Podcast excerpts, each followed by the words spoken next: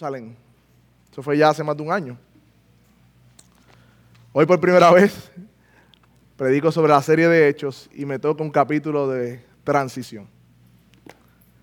Y esto es importante que lo tengamos en mente, que el pasaje que vamos a leer es uno de estos pasajes que en hermenéutica se dice, por ejemplo, cuando usted lea la Biblia, dice, ¿por qué Dios dejó esto aquí?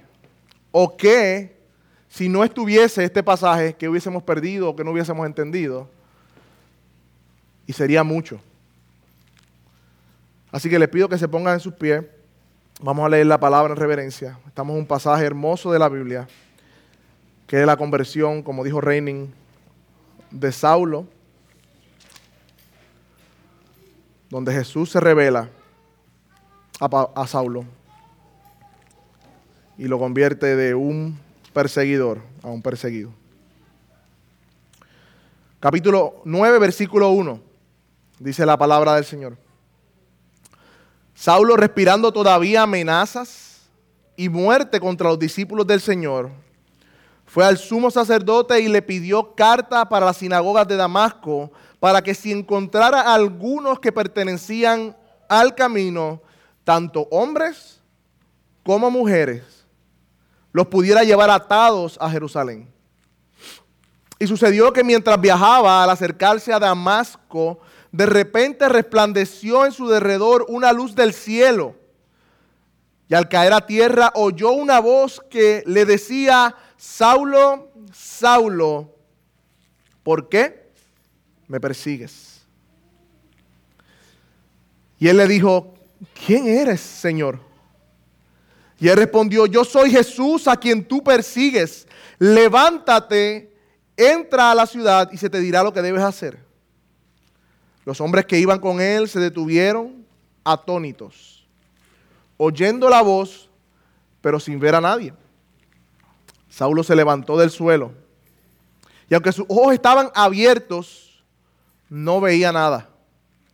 Y llevándolo por la mano, lo trajeron de Damasco y estuvo tres días sin ver y no comió ni bebió. Puede sentarse, hermanos. Creo que es importante a la altura de este capítulo de transición ubicarnos dónde estamos. Básicamente el, el, libro de los Hechos fue escrito por Lucas, lo sabemos, simplemente a modo de overview, de panorama. Pero Hechos es el segundo tratado de Lucas. Su primer tratado fue el Evangelio de Lucas, en donde esa primera parte habló de lo que Jesús enseñó y hizo en carne y cuerpo, ¿verdad? Cuando estaba encarnado. Su pasión, su muerte, su resurrección y sus enseñanzas. Y esta segunda parte, que es el libro de Hechos, donde estamos ahora en el capítulo 9, habla de cómo Jesús continúa haciendo su obra a través de su espíritu en los apóstoles y su iglesia. Tanto en Lucas como en Hechos, Jesús es el que está obrando. Ya ese es el que vamos a exaltar hoy. Él es el autor de toda obra. Así que nos acercamos a ver cómo Jesús está gobernando su iglesia en sus inicios. Y Hechos tiene 28 capítulos y termina con, Roma, eh, con Pablo en Roma, pero yo les pregunto, ¿habrá terminado el gobierno de Jesús?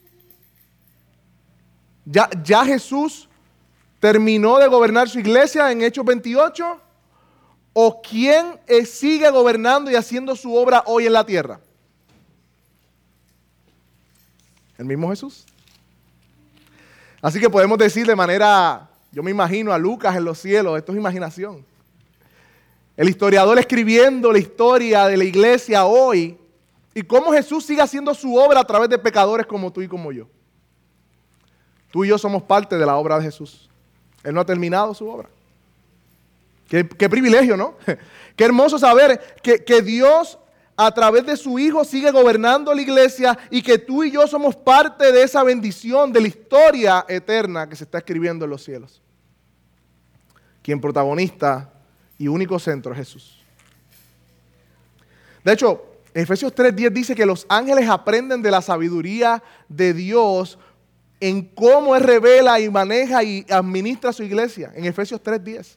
Púntelo por ahí, después lo lee. Es impresionante que dice que los ángeles son testigos y aprende de la sabiduría de Dios por medio de la iglesia.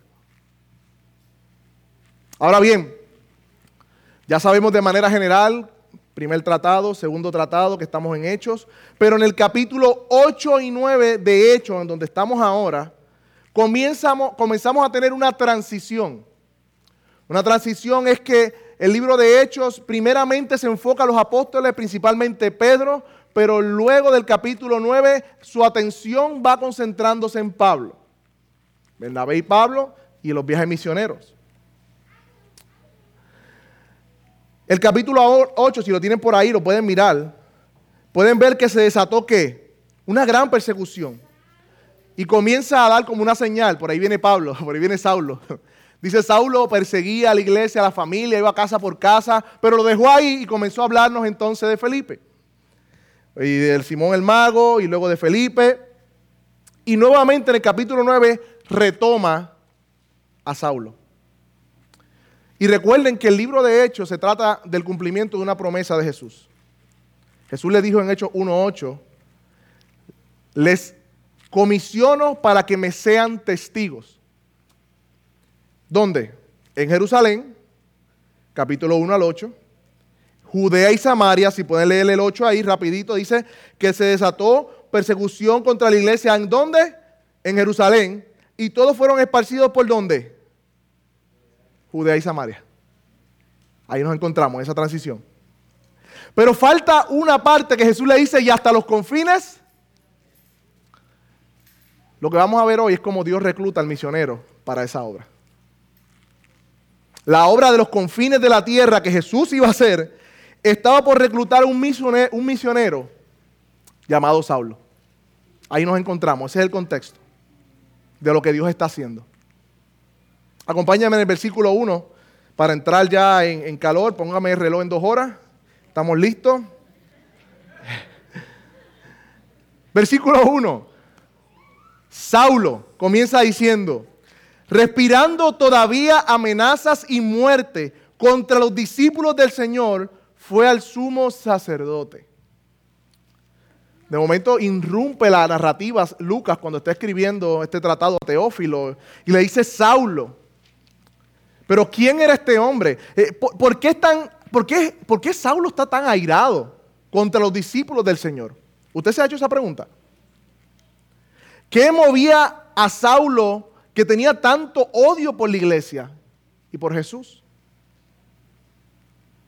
Muchos ha escrito de Pablo, de que Saulo es su nombre hebreo, Pablo su nombre griego. Cuando digo Saulo, digo Pablo es la misma persona para todos los que están aquí. Así que muchos han enseñado sobre Pablo.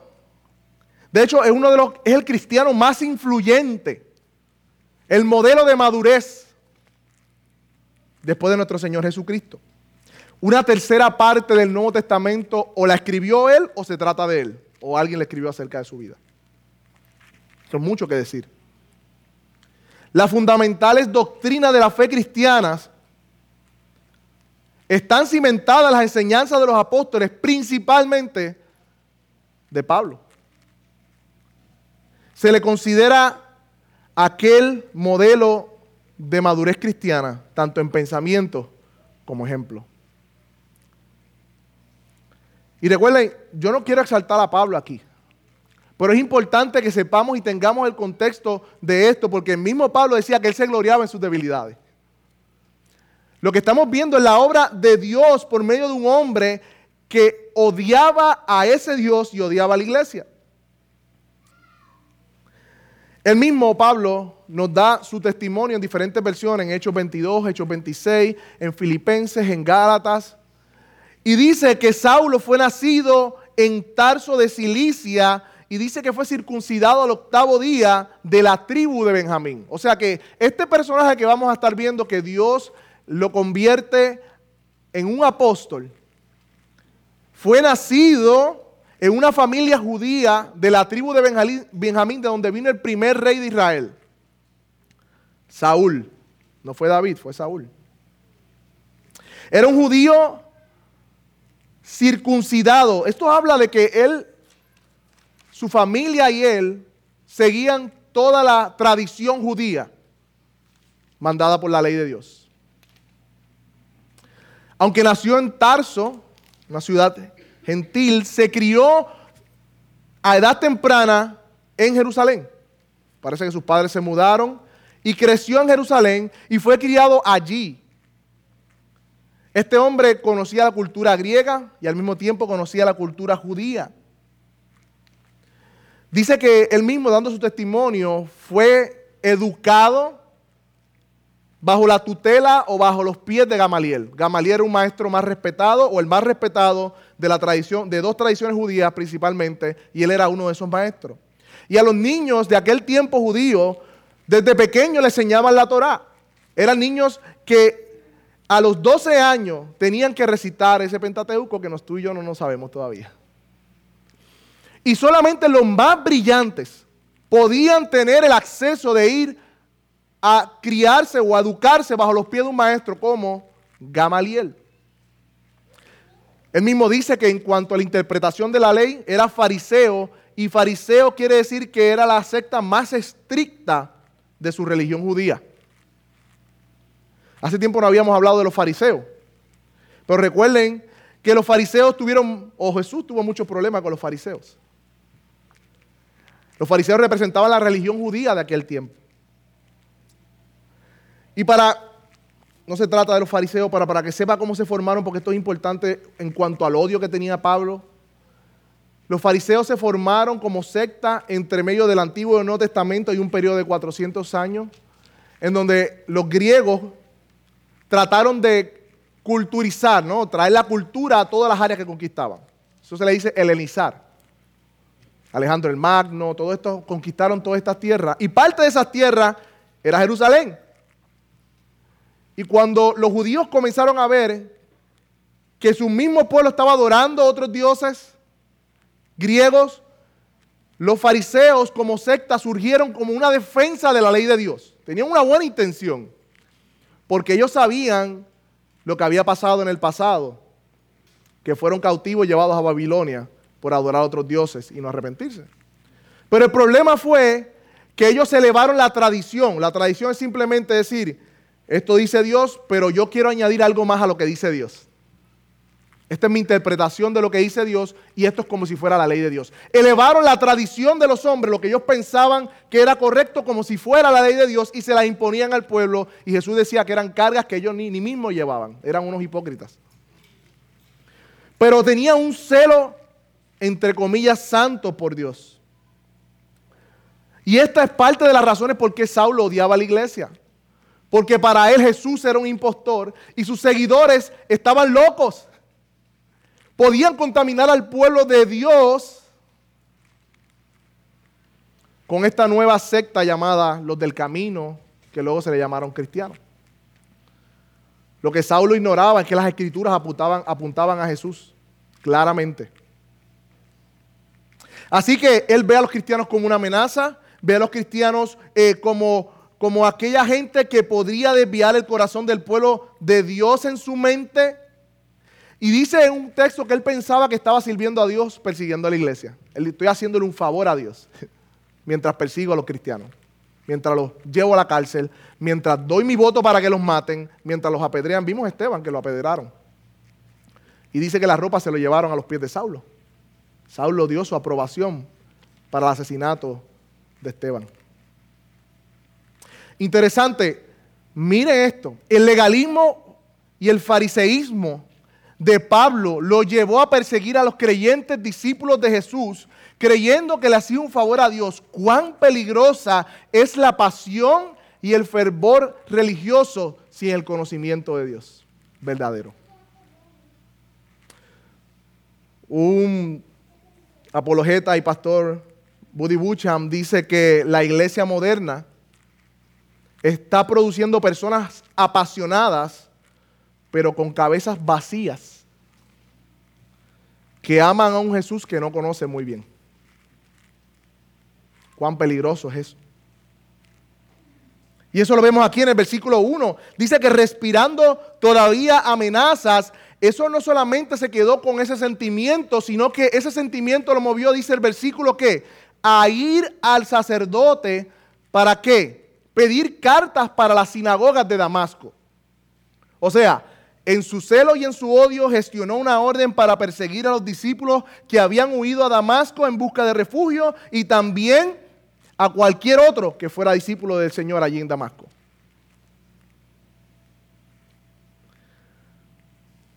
Al parecer la fe cristiana estaba comenzando a florecer en Damasco y era un punto estratégico, por tanto era un centro comercial en donde llegaban muchas caravanas y muchos lugares. Y parece Pablo dice, espérate, esta gente está llegando a Damasco, se me va a salir de control la cosa, yo tengo que llegar a Damasco a, poner preso a todo el mundo y a parar este asunto del Evangelio, este asunto de los del camino, este asunto que predica la resurrección, estos, esta gente que está mal la tengo que parar no se estaba dando cuenta que Dios estaba causando su mal para un bien, porque cada vez que él perseguía a la iglesia, la iglesia se multiplicaba cada vez más.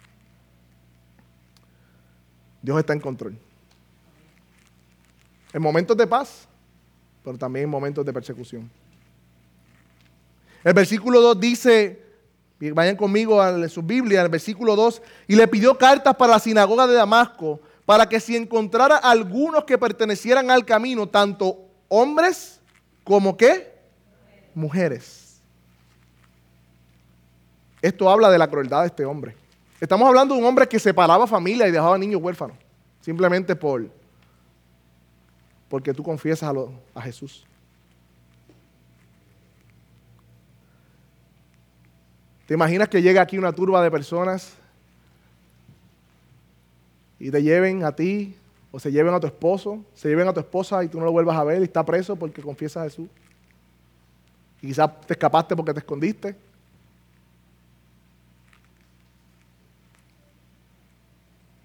Yo no sé ustedes, pero yo me pongo los guantes si quieren llevar a mi esposa. Yo imagino que esta gente peleó y trató, pero Pablo iba armado. Iba con una turba de personas. Qué dolor. Y qué para la iglesia en ese momento. ¿No?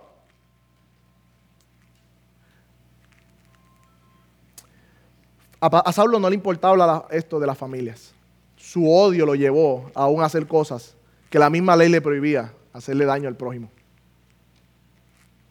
Para que vean, el fariseísmo ciega al hombre y lo lleva a pecar contra Dios creyendo que está obedeciendo a Dios. Hermanos, el pecado siempre nos va a llevar a hacer lo peor que podamos ser. No importa cuán pequeña parezca la sugerencia de pecar o cuán oculta que nadie lo va a ver. O que todo el mundo lo hace, cuán normalizado está por la cultura. El pecado siempre va a abrir una puerta que te va a llevar a lo peor que tú puedas hacer. No se sacia el pecado. Te ciega. Te ciega completamente al punto que no ves tu propia maldad. Ahora, hay una palabra allí que, en el versículo 2, míralo conmigo, para encontrar los que pertenecían a qué? El camino. Y el camino es uno de los primeros nombres que se describe la fe cristiana. Hay, varios teólogos que apuntan a, a, la predicación de Juan el Bautista que decía, estoy preparando el camino para el Señor. Hay otros que dicen que puede ser que, como Jesús dijo, yo soy el camino, la verdad, la vida, pues los apóstoles también se identificaban como que están en Jesús porque Jesús es el camino, la verdad y la vida. Pero la interpretación más adecuada para esto es que esto denotaba la vida transitoria de los creyentes en aquel tiempo. Eran personas que andaban en caminos, en caminos y en caminos por la persecución. Y hemos visto en las predicaciones pasadas cómo en el camino iban predicando y llevando la semilla del Evangelio. Ellos no definían su vida de ninguna otra manera, sino de que son personas que van por el camino llevando el Evangelio. Al punto que eran conocidos de esta manera por los religiosos o por los incrédulos. Te pregunto a ti, ¿eso te describe a ti también? Porque esto es uno de los nombres del cristianismo. Yo creo que en vez de preguntar hoy, ¿eres cristiano? ¿Tú eres del camino? De los que va llevando la semilla del Evangelio? por tu camino. Quizás no como ellos, somos perseguidos, pero Dios nos ha puesto en diferentes contextos para hacer lo mismo. Dios es un Dios intencional. ¿Estás consciente de lo transitorio de tu vida y que solamente estás aquí como un peregrino y extranjero? Mira, en 40, 50 años, la mitad de los que estamos aquí no vamos a estar. Quizás que los niños que ahora están aquí. Y la gente se muere por la vida terrenal. Y le tienen pánico al COVID y a todo lo que pueda significar su muerte. La realidad es que la muerte llega el día en que Dios nos va. Nuestros años están contados. La única razón por la que los creyentes están en la tierra es para predicar el Evangelio. Porque para eso nos espera una eternidad juntamente con Él. Versículo 3. Y sucedió que mientras viajaba, y aquí, y aquí ya hacemos una transición para entender el llamado de Pablo de cómo Jesús eh, soberanamente y eh, providencialmente hizo que Pablo, en su pecado, por su responsabilidad, en medio de su pecado lo llevaba a Damasco y Jesús lo interrumpió en el camino. Dice que sucedió que mientras viajaba al acercarse a Damasco, este viaje podía durar entre 5 y 6 días de Jerusalén a Damasco. Yo no sé si tú te puedes imaginar a Pablo con su ira, pensando en la estrategia de cómo los va a apedrear, de cómo los va a coger, a quiénes va a coger, a quién va a contactar. Cinco días. De repente resplandeció del derredor de él una luz del cielo según el testimonio de Pablo en Hechos 22, 26, dice que eso fue al mediodía. O sea, yo no sé si usted ha mirado el sol de mediodía, pero deja ciego a cualquiera. Esto es una luz más grande que el sol de mediodía. Es la luz de la gloria de nuestro Señor Jesucristo. Se apareció entre medio de su camino y brilló de tal forma su luz, parecida a la transfiguración. Si usted lee el pasaje de la transfiguración, dice que brillaban sus ropas como el sol. Y el versículo 4 dice que esta luz hizo que al caer en tierra oyó una voz que le decía, Saulo, Saulo. La semana pasada el pastor predicaba acerca de el eunuco que iba de camino. Mira qué interesante este contraste. El eunuco iba de camino buscando quién era Jesús en las escrituras. Y Dios envía a Felipe y le explica las escrituras. Pablo va de camino a buscar a los que buscan a Jesús. Pero Jesús también se le aparece. Tanto a unos como a otros Jesús los salva. Aquellos humildes de corazón que están buscando quién es Jesús, como aquellos duros de corazón que odian a Jesús, a ellos, a cualquiera de los dos, Dios es poderoso para salvar. La salvación es imposible para el hombre, pero para Dios no. Y dice que al caer en tierra oyó una voz que le decía, Saulo, Saulo, ¿por qué me persigues? Interesante, cayó en tierra, ese es el lugar que le corresponde a Pablo.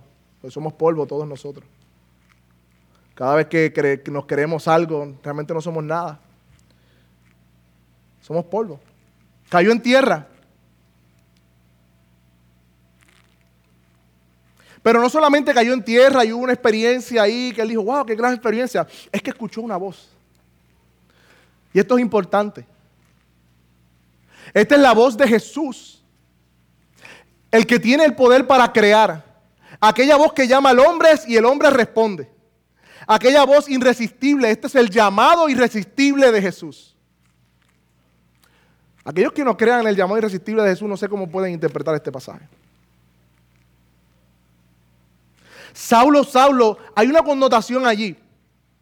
La repetición de un nombre en la Biblia habla de intimidad, habla de cercanía, habla de cariño y habla de divinidad. A Moisés en Éxodo 3:4, cuando se acercaba a la zarza, le dijo, Moisés, Moisés.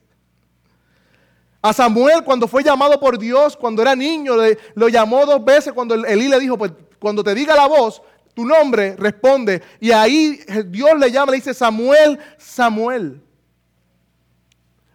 Las amigas de Jesús, Marta y María, Recuerdan a Marta que estaba afanada y turbada haciendo muchas cosas en la casa y Jesús le dice, Marta, Marta. Simón, su discípulo, el líder, cuando dijo, yo no te voy a negar, yo voy a morir contigo, Jesús le dijo, Simón, Simón, de cierto te digo. Pero Saulo, cariño, Saulo, eh, cercanía, Saulo, intimidad, Saulo, amor, ¿cómo va a ser? Pero esto es exactamente la gracia de Dios. Nosotros también éramos ese Saulo. Y Dios pronunció nuestro nombre y nos llamó y como dice el profeta Jeremías, nos sedujo con cuerdas de amor y nos trajo aquí. Cada creyente que está aquí es por la única razón de que Jesús se le apareció en el camino y lo llamó por su nombre. Isaías 65.1 dice, me di a conocer a los que no preguntaban por mí, dejé que me hallaran los que no buscaban, una nación que no me buscaba, que invocaran mi nombre, les dije, aquí estoy, hermano y hermana que está aquí, que no eres creyente, Jesús está aquí y yo estoy seguro que te está llamando por tu nombre. Porque Él providencialmente te trajo hoy para que escuchara su palabra y para que viera la conversión de un hombre que odiaba a Jesús, que lo odiaba a Él y le mostró su gracia. Y es la misma gracia que puede mostrarte a ti hoy. No importa cuántos pecados hayas cometido. No hay pecado que no pueda ser perdonado por la sangre de Jesús.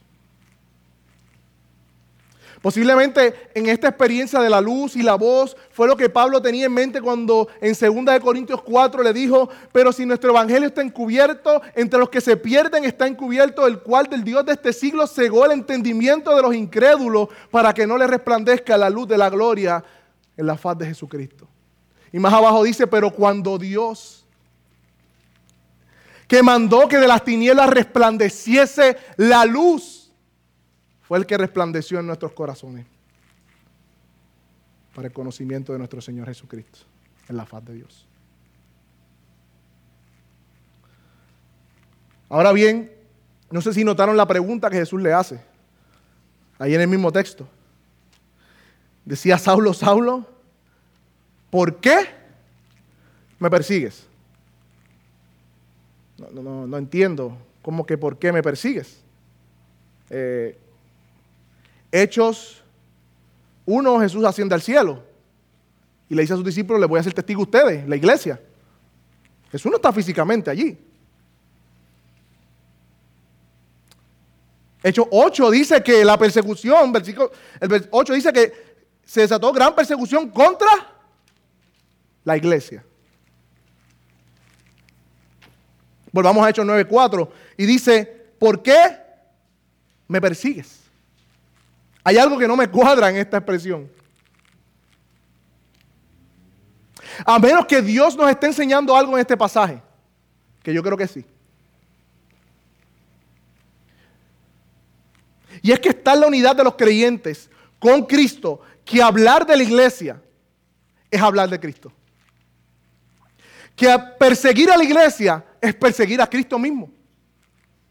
La Biblia dice que los creyentes están escondidos con Cristo en Dios. La Biblia dice que nosotros somos el cuerpo y Él es la cabeza. Así que la Biblia me enseña que nosotros espiritualmente estamos unidos a Él. Así que cuando Saulo estaba persiguiendo a la iglesia, realmente estaba persiguiendo a Cristo mismo. De hecho, no es la primera vez de este concepto porque Jesús le dijo, si tú haces esto a uno de mis pequeños, me lo estás haciendo a mí. Estos pequeños se refiere a los creyentes. Vayan conmigo a Juan 17. Esto es de las pocas veces que vamos a seguir el pasaje. Marque ese pasaje, Juan 17, 19, 25, porque esto es bien importante en esta sesión. Juan 17, el Evangelio de Juan 17, 19 al 25.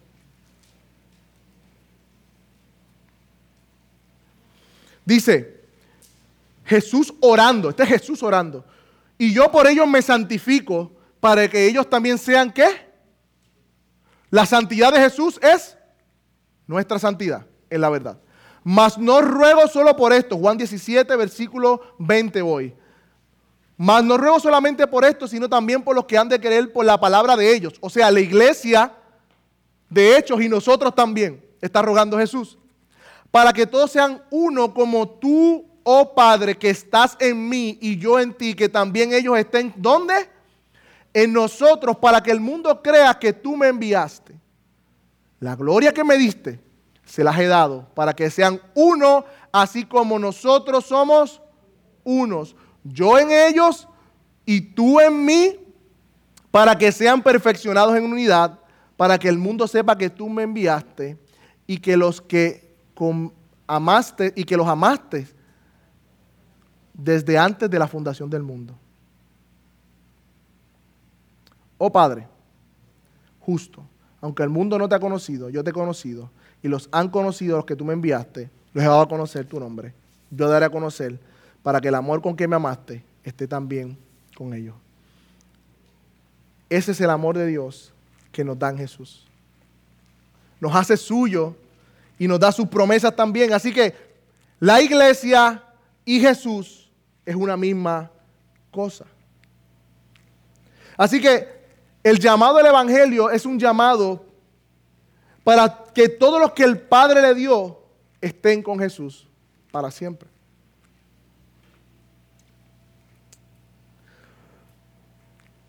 Pero recuerden algo, donde siempre hay evangelio, siempre estará Satanás queriendo robar la semilla del evangelio.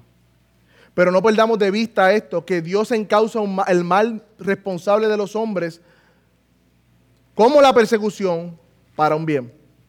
Pablo no sabía que mientras la iglesia era eh, perseguida por él, Dios estaba esparciendo la semilla del Evangelio. Pero parece que ya era tiempo, en el tiempo de Dios, de ejecutar otros planes con Pablo. Y ahora Jesús se le aparece a aquel que lo odiaba y deseaba terminar su obra. Se le aparece Jesús a Saulo. Versículo 5. Vayan conmigo de nuevo a Hechos. Versículo 5. Y dijo, ¿quién eres, Señor? ¿Quién eres, Señor? Y parece que esta pregunta fue como la predicción de él mismo y de lo que iba a ser su vida. Porque Pablo en Filipenses 3, 4, 8 dice que todo lo que él era lo tiene como por basura, por ganar el conocimiento de nuestro Señor Jesucristo. Él le pregunta, ¿quién eres Señor? Y la vida del creyente, si lo vamos a resumir, consiste en conocer a Jesús. Mi pregunta es, ¿lo estás conociendo cada día más? Tú que estás aquí sentado escuchándome, soportándome, tú estás escuchando a Jesús, estás conociéndole cada día más, porque si tú le estás conociendo cada día más, se va a ver más el amor por Él. Y ese amor por Él se va a aumentar en nuestra obediencia a Él. Una obediencia que surge del amor. Invitado que estás aquí, tú conoces a Jesús. Versículo 5 dice que cuando Él dice, ¿quién eres, Señor? Él le dice, yo soy Jesús, a quien tú persigues. Y ahí la versión Reina Valera, no sé si la tiene alguno que está aquí, añade una frase que aunque no está en la Biblia de las Américas, es porque en el testimonio más adelante de Pablo en Hechos 22 y en Hechos 26, él relata que Jesús le dijo eso. Pero en esta parte tenemos la parte resumida. Pero Reina Valera lo que hace es que añade esta parte en el testimonio de Hechos 9 para darle más sentido al llamado porque Pablo ya lo dijo que así fue en Hechos 22. Y hay una frase que dice allí, dura cosa de dar cosas contra el aguijón. Y yo la primera vez que leí eso dije, ¿qué? ¿Qué es cosa? ¿Qué aguijón? ¿De qué está hablando aquí? El aguijón era una vara de madera larga, la cual la afilaban en la punta o tenía una punta de metal, cualquiera de los dos. Las cuales en la antigüedad los agricultores utilizaban para los animales que araban la tierra, los bueyes. Cuando el animal no hacía caso o se desviaba del camino o se rehusaba a seguir arando, el agricultor utilizaba este aguijón con el fin de dar un toque al animal para que continuara su camino o corrigiera su rumbo. Y en ocasiones, el animal, en vez de corregir su rumbo, ¿sabe lo que hacía? El animal daba patadas, cosas, al aguijón. Lo que hacía que la punta del aguijón lastimaba la pierna del, del buey. Así que el animal se estaba lastimando a sí mismo cuando rechazaba la corrección del agricultor. Y Jesús le dice a Pablo, te estás dando patadas y te estás hiriendo a ti mismo, persiguiéndome a mí. Hay muchos de los que están aquí que Dios les está hablando para que vengan arrepentimiento y fe y siguen dando cosas siguen dando patadas. Y no se están dando cuenta, o no se dan cuenta, de que se están lastimando a ellos mismos. Vivir una vida a espaldas de Dios es hacerse daño uno mismo.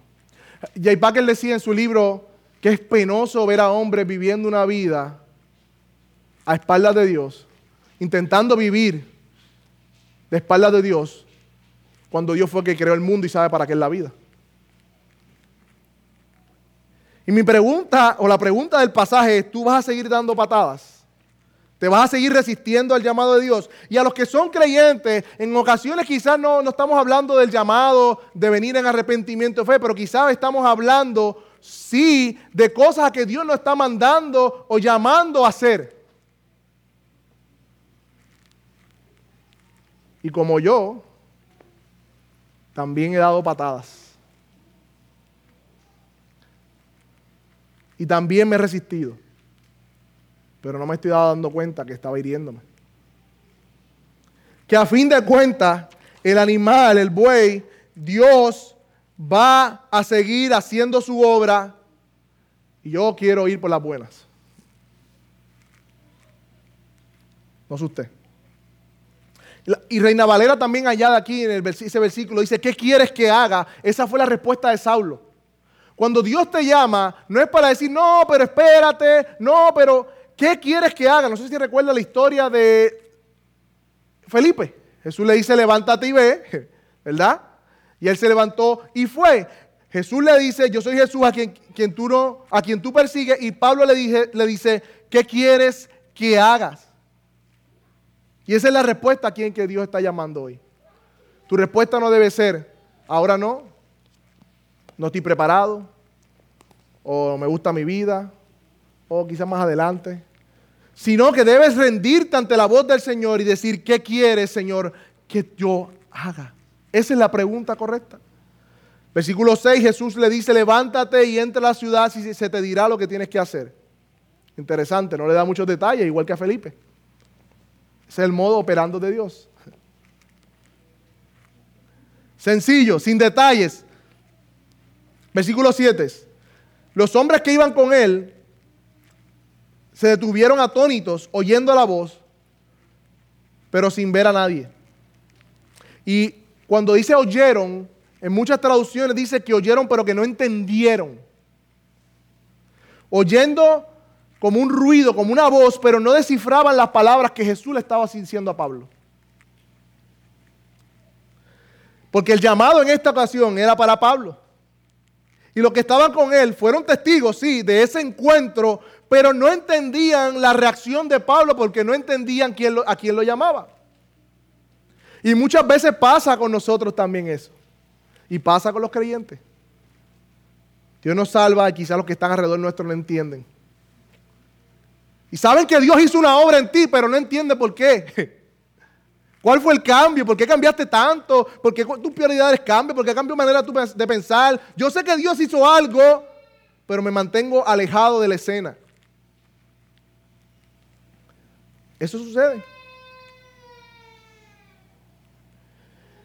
Hermanos y hermanos que están aquí. Versículo 8 y 9 dice.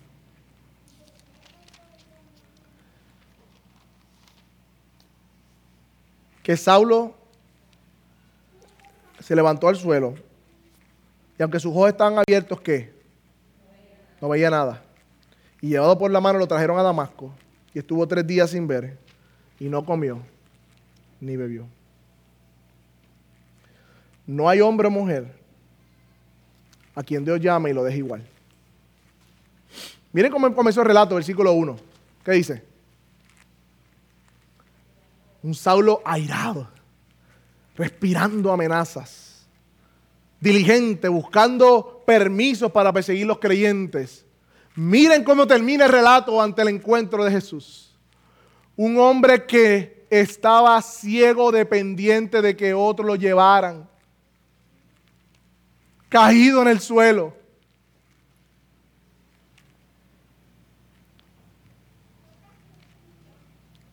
Esta es la descripción gráfica de lo que Dios hace en los creyentes. Nos creíamos algo y Dios nos dice, muchacho, ¿qué te pasa? Y terminamos rendidos a los pies. Así que es posible que tú todavía sigas en tu, en tu, en tu camino a Damasco, viviendo tu vida. Pero yo creo y estoy seguro que Dios te está llamando hoy para que puedas decir las palabras que Pablo dijo más adelante. En 1 Timoteo 1:12 Pablo dijo, doy gracias a Cristo Jesús nuestro Señor que me ha fortalecido porque me consideró digno de confianza al ponerme a su servicio. Pablo en su testimonio diciendo, anteriormente yo era un blasfemo, un perseguidor y un agresor, pero Dios tuvo misericordia de mí. Pero Dios tuvo misericordia de mí porque era un incrédulo y actuaba por ignorancia. Pero la gracia de nuestro Señor fue más abundante. O en 1 Corintios 15, 9 dice, admito que yo soy el más insignificante de los apóstoles y ni siquiera merezco ser llamado apóstol porque perseguí a la iglesia de Dios. Pero por la gracia de Dios soy lo que soy. O en Gálatas 1, 12 y 15 dice, ustedes saben cómo era mi conducta cuando pertenecía al judaísmo, que perseguía a la iglesia de Dios tratando de destruirla. Sin embargo, esos peros hermosos de Dios. Sin embargo, Dios que me había apartado desde el vientre de mi madre me llamó por su gracia y cuando Él tuvo a bien revelarme a su Hijo para que yo lo predicara. O como dice en 2 Corintios 5, 17, de modo que si alguno está en Cristo, nueva criatura es, las cosas viejas que pasaron, he aquí todas son hechas nuevas. O en Filipenses 3:13, una cosa hago, olvido ciertamente lo que quedó atrás y me extiendo a lo que está delante y prosigo a lo meta, al supremo llamamiento de Dios en Cristo Jesús. Permítame hacer unas aplicaciones finales de este pasaje que leímos hoy. Pablo o Saulo, un religioso celoso de guardar la ley de Dios,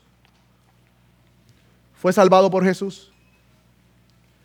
El hombre que se veía a sí mismo como intachable estaba perdido y en oscuridad espiritual. Hay muchos perdidos a quienes sabemos que están afuera viviendo una vida desenfrenada. Esos son fáciles, ¿no? Los vemos en la calle, eh, al garete, como decimos por ahí, decimos, oh, esos están perdidos. Pero es más peligroso, hermanos, que están aquí. Los que están perdidos con el nombre de cristianos. Porque los que están afuera conocen su condición y saben que están perdidos. Pero aquellos que van por religión, por rutina, cada domingo a la iglesia, porque eso es lo que hace su familia, porque eso le enseñaron, pero no ha tenido un encuentro con Jesús, está igualmente perdido, pero no lo ve. Es más peligroso. Leyendo un libro me chocó mucho un hombre que decía que él prefiere que monten una barra a una iglesia de fariseos. Y yo decía, pero ¿por qué él dice eso? Por lo menos allí se predica, ahí está la Biblia, a lo mejor se convierte. No, es que se endurece más el corazón.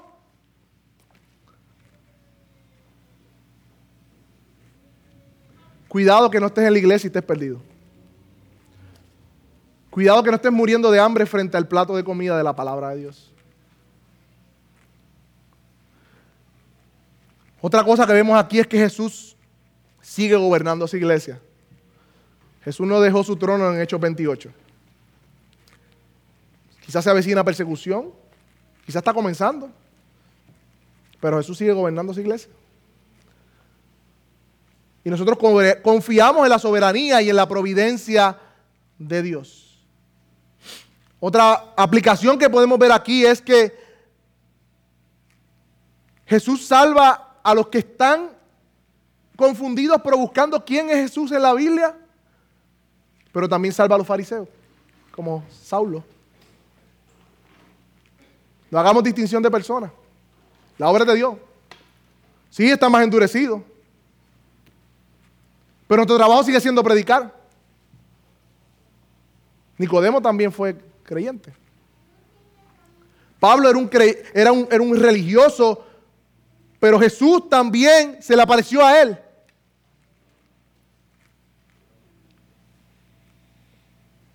Muchos me han dicho, amigos, no, es que yo he vivido una vida bien mala, bien pecaminosa. Cuando yo me arregle, yo voy a la iglesia. O cuando yo sea viejito. Mi respuesta es que la gracia de Dios es mayor que tu pecado. Te voy a preguntar, ¿has matado a algún cristiano? ¿Has perseguido a la iglesia? ¿Has hecho división de familia? ¿Arrestado inocentemente personas? No, nada de eso. Ah, pues Jesús salvó a, Saulo, ¿por qué no te puede salvar a ti? La gracia de Jesús es suficiente para salvar a cualquier pecador. No hay pecado que no sea limpio ante la sangre de Jesús. Yo sé que te han enseñado que tienes que esforzarte, que tienes que arreglarte primero, que tienes que hacer un montón de cosas para acercarte a Dios. Eso es mentira. Eso es una mentira del cristianismo cultural que te enseña a que tienes que hacer para lograr obtener. No, la Biblia nos enseña claramente que a pesar de que no hemos hecho nada y que merecemos lo contrario, Dios nos ha dado salvación. Y a todo aquel que se acerca como un niño y cree por medio de la fe que puede ser salvo, Él lo salva. No tienes que arreglar tus cuentas para venir con Dios, no tienes que limpiar, esto no es el seguro social que tienes que trabajar para que después te pague. No, eso es mentira. Es un evangelio falso. ¿Cuántos apartados hay afuera con que dicen, no, yo me aparté eh, porque me pasaron unas cosas en la iglesia y cuando indagas en su vida, realmente es que vivieron una, un evangelio falso. En donde cualquiera se cansa con las cargas que le ponen a la gente y terminan en la calle. O haces otra cosa, vives como hipócrita. En la iglesia eres un santo, y en la casa un diablo.